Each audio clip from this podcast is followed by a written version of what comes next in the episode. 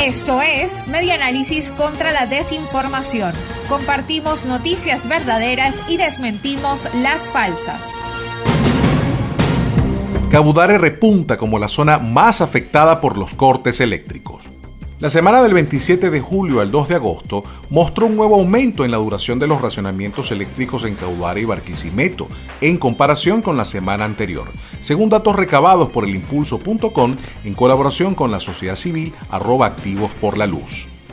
La zona que estuvo más tiempo sin servicio eléctrico esta semana fue las Acacias en Caudare.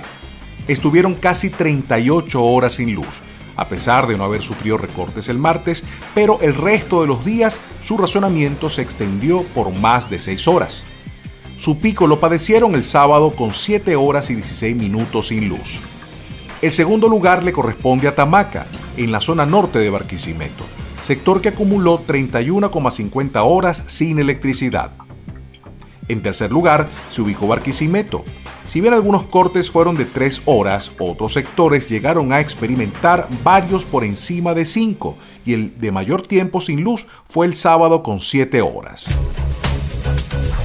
Esto fue Media Análisis contra la Desinformación. Síguenos en nuestras redes sociales, en Twitter e Instagram en arroba y nuestra página web medianálisis.org.